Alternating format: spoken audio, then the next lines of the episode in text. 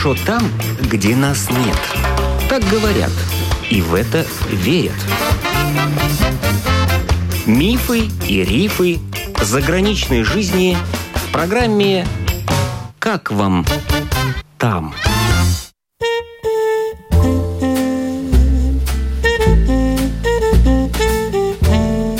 День! В эфире автор программы Галина Грейдена. Сегодняшний герой передачи Павел несколько лет назад попал в автомобильную аварию. После нее латвийские врачи собирали его, как говорится, по кусочкам. Пришлось какое-то время передвигаться на коляске, и одной руке требовалась сложная операция, которую на ту пору не делали в Латвии. Латвийские друзья Павла, жившие тогда в Англии, в городе Лиц, узнали, что такую операцию ему могут сделать у них. Это было еще до выхода Великобритании из Евросоюза.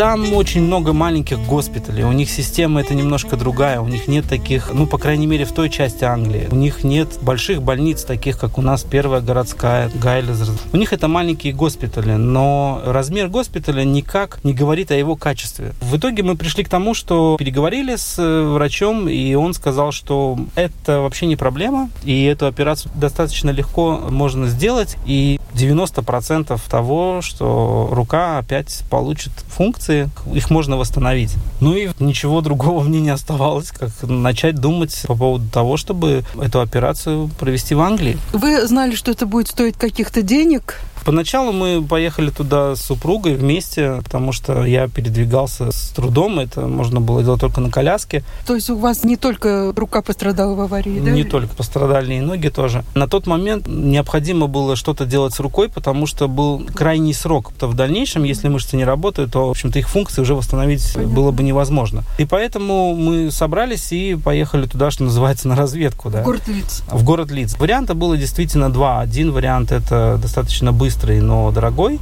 Это можно было просто сделать в платной клинике. Тот доктор, который оперировал мою руку, я у него был, можно сказать, один из последних пациентов, он выходил на пенсию. Англичанин? Англичанин, да, чистый англичанин. Он сказал, что он уже делал, ну, такое количество большое этих операций, что, в общем-то, он в этом вообще проблему не видит. Там было два ассистента, молодые парни, они тоже были англичане. А обслуживающий персонал при госпитале очень большое количество приезжих, индусы, там, ну, то есть сложно понять. В качестве медсестер, фельдшеров, да, да младший да. медицинский персонал, так сказать. Совершенно верно. Действительно, что касается GP, система очень интересная, потому что они там могут просто в Гугле посмотреть, скажем, лекарство, которое тебе необходимо, подыскать его через интернет. Но дело в том, что они как бы и не выполняют таких очень, скажем, серьезных функций. То есть GP это как своего рода посредник для того, чтобы понять, насколько серьезная проблема у пациента и куда ему обратиться так, чтобы он не ходил по кабинетам и не использовал лишний раз томограф там или не сдавал какие-то анализы впустую. То есть для того, чтобы четко понять, куда же его направить. И GP действительно там в основном они не местное население. Они не несут никакой ответственности, они не вступают ни в какой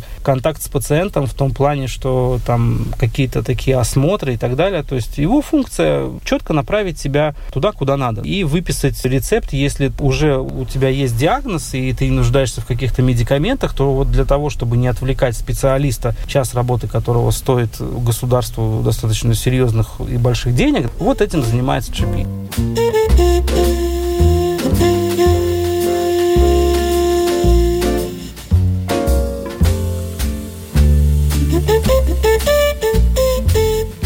У вас был вариант только за деньги операции или были другие варианты? Мы очень много говорили с нашими друзьями по этому поводу. Мы использовали вступление Латвии в Евросоюз. То есть то, что мы можем использовать те же самые льготы и услуги, как и в Латвии, только в других странах Евросоюза. Ну, то есть вы шли совершенно легальным путем или все-таки как-то приходилось немножечко изворачиваться? Мы шли легальным путем, но при всем при этом, конечно же, никто тебя за руку не возьмет и не поведет. Очень многое приходится делать самому. Дело в том, что когда-то моя супруга обучалась в Англии и параллельно с этим работала. И когда она работала, она не забирала оттуда налоги. То есть после того, как она их там платила, она могла забрать их назад, эти mm-hmm. налоги. Ну, по какой-то причине она этого не сделала. Вот это мы и использовали. То есть, э, приехав в Англию, мы зарегистрировались, получили там резидентство, что мы постоянно там проживаем, сняли жилье. То есть вот эти налоги, которые когда-то платила ваша жена, они сыграли и, положительную роль, да? Да, и я как член ее семьи имел право абсолютно на бесплатную медицину. А вот то, что эти налоги платились там несколько лет назад, это не важно, да?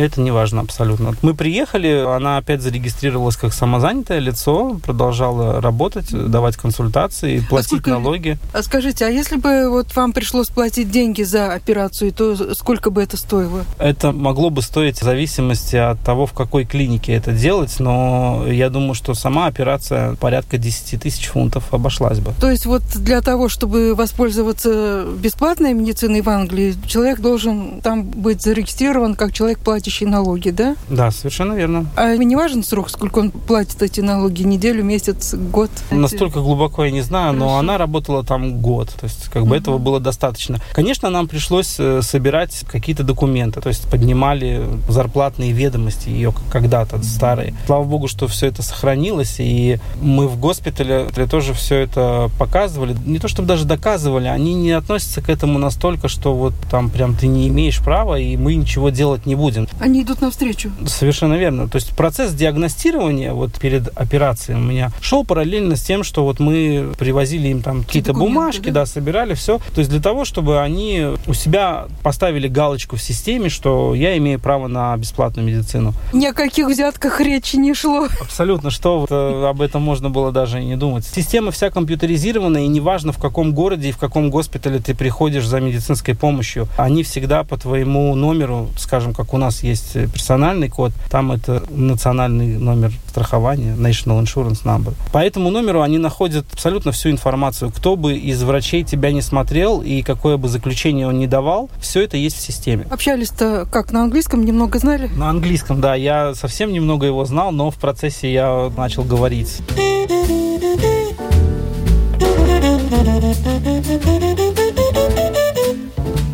Как рука сегодня? На сегодняшний день хорошо, спасибо. Вот она правая рука, да? Нет, это левая рука. А, вот, левая вот, рука. Видите, я не мог ее поднять, она делала только вот такое движение. Все, да, то есть на сегодняшний день я могу сделать так, разогнуть пальцы, могу что-то взять. И вы водите машину, все нормально, да? Я, да? Потому что я могу на сегодняшний день уже жить, ну, что, как бы, полноценной жизнью, можно сказать так. А вот что касается ваших ног, ногами уже занимались в Латвии? Ногами занимались в Латвии. Там, в принципе, ситуация такая, что там уже как есть, так есть ничего дополнительно больше сделать нельзя. То есть латвийские медики могли вам помочь? Вообще я должен отдать должное, что называется, да, латвийским медикам, потому что после этой травмы меня собирали как пазл и собрали. Доктор, который собирал меня в Латвии, да, это доктор еще с тем стажем, ну, советским, скажем так. Доктор. С большим опытом доктор, да. Ну, и... может, назовем его имя? Ну, он заслужит, это, это Андрес Викманис. Это была проделана колоссальная работа. А вот если бы так случилось, что никто в Англии из вашей семьи не платил налоги, то вариант только за деньги, да? Вариант только за деньги, да. Вы и ваше впечатление о том, как живут ваши друзья в Англии? В общей сложности мы пробыли в Англии почти год. Мы жили у друзей первое время, потом мы снимали жилье. Ну вот ваши друзья, они чем там занимаются? Работают на фабрике, как, на в общем-то, и все. Работа постоянно меняется. Там есть очень много фабрик, производящих одежду, продукты питания и так далее. Работой, ну, как они говорили, проблема стала возникать вот последнее время. Но вообще с работой проблем нет. То есть, если ты хочешь работать, то иди работай. Хорошо они там зарабатывают, в отличие от наших заработков. Знаете, как я бы не сказал, что это какие-то сумасшедшие деньги. То есть, конечно, если брать во внимание ежемесячную зарплату, полученную в Англии, и сказать, что это вот это твои заработанные деньги, и сравнить с тем, что в Латвии, то как будто бы кажется, что это очень большие деньги. Но если из этого вычесть то, что они вынуждены платить за аренду жилья, а, как правило, люди там жилье именно арендуют, а не покупают, и аренда это очень высокая. За маломальски большой дом ты будешь платить 500-600 фунтов, если ты хочешь жить отдельно, а потому как многие живут совместно для того, чтобы разделить эту аренду. Но, опять же, не все же готовы жить 3-4 семьи вместе. И поэтому получается, что, в принципе, у людей, как таковых, свободных денег остается не так-то много. Но что точно, так это люди, работающие там, они более уверены в завтрашнем дне, потому что они точно знают, что у них будет эта работа. И они будут способны заработать эти деньги и на одежду, и на детей, и на питание могут себе позволить куда-то съездить в отпуск, могут, путешествовать. Да, вот могут себе позволить. Могут себе позволить не выбирать, кому из детей купить этой зимой обувь, потому что обоим денег не хватит, и поэтому, скажем, одному покупается по четным годам, второму по нечетным, да? А второй донашивает. Да, конечно, это не какие-то, как я уже говорил, сумасшедшие деньги, но люди могут отдохнуть. Есть очень много мест в самой Англии. Нас они тоже брали с собой. Они ездят по музеям, они ездят по замкам, по каким-то пещерам. То есть это такой локальный туризм на месте, но они могут себе это позволить. На автомобиле ну, и поехать и целый день. И поехать там в какие-то могут поехать, да, да, едут, да. едут и в жаркие страны, да.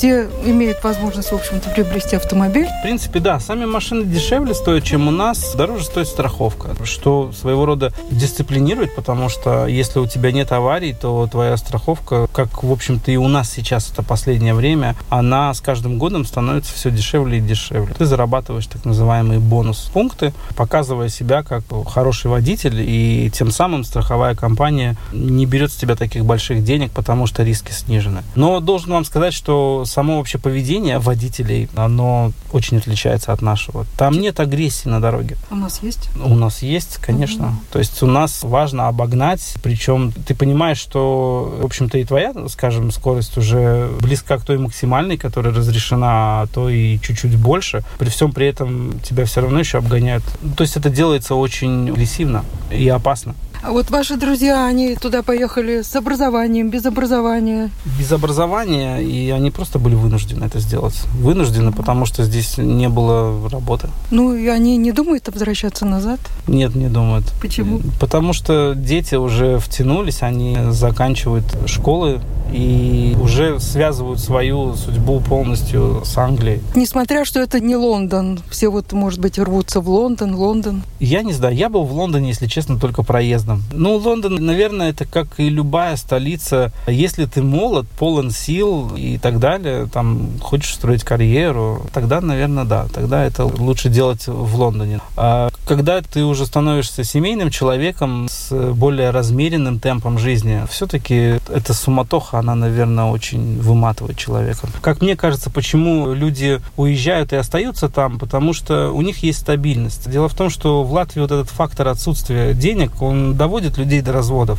Семьи просто распадаются. Хотя, на мой взгляд, когда уезжает один из членов семьи на заработки, а второй остается с детьми здесь, в Латвии, это тоже, это тоже, тоже очень большой стресс. Но, как правило, это не работает с милым рая в шалаше. Дело в том, что это еще взрослый может отказать себе в чем-то, в какой-то вещи, но когда ты изо дня в день понимаешь, что твой ребенок чего-то хочет, а ты ему дать этого не можешь, и мало того, ты вынужден начинать начинать его кормить непонятно чем, просто потому что денег нет и нет работы, то, конечно, это уже безысходность. Родина остается родиной, и сюда, конечно же, всегда людей тянет. Другое дело, что вот пока этот фактор присутствует, который загоняет в угол, отсутствие денег, оно ведь вынуждает человека пренебречь чем-то, что ему дорого. Да? В этом случае люди у нас пренебрегают родиной. Конечно, если есть возможность, я считаю, что надо до последнего стараться оставаться в Латвии, быть здесь с родными, близкими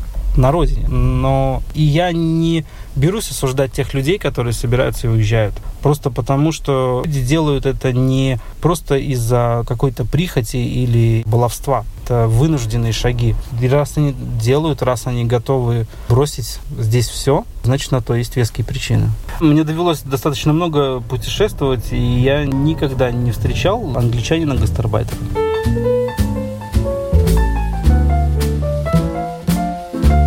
Скачивайте новое мобильное приложение «Латвия с радио» и слушайте нас в своем телефоне в любое время и в любом месте.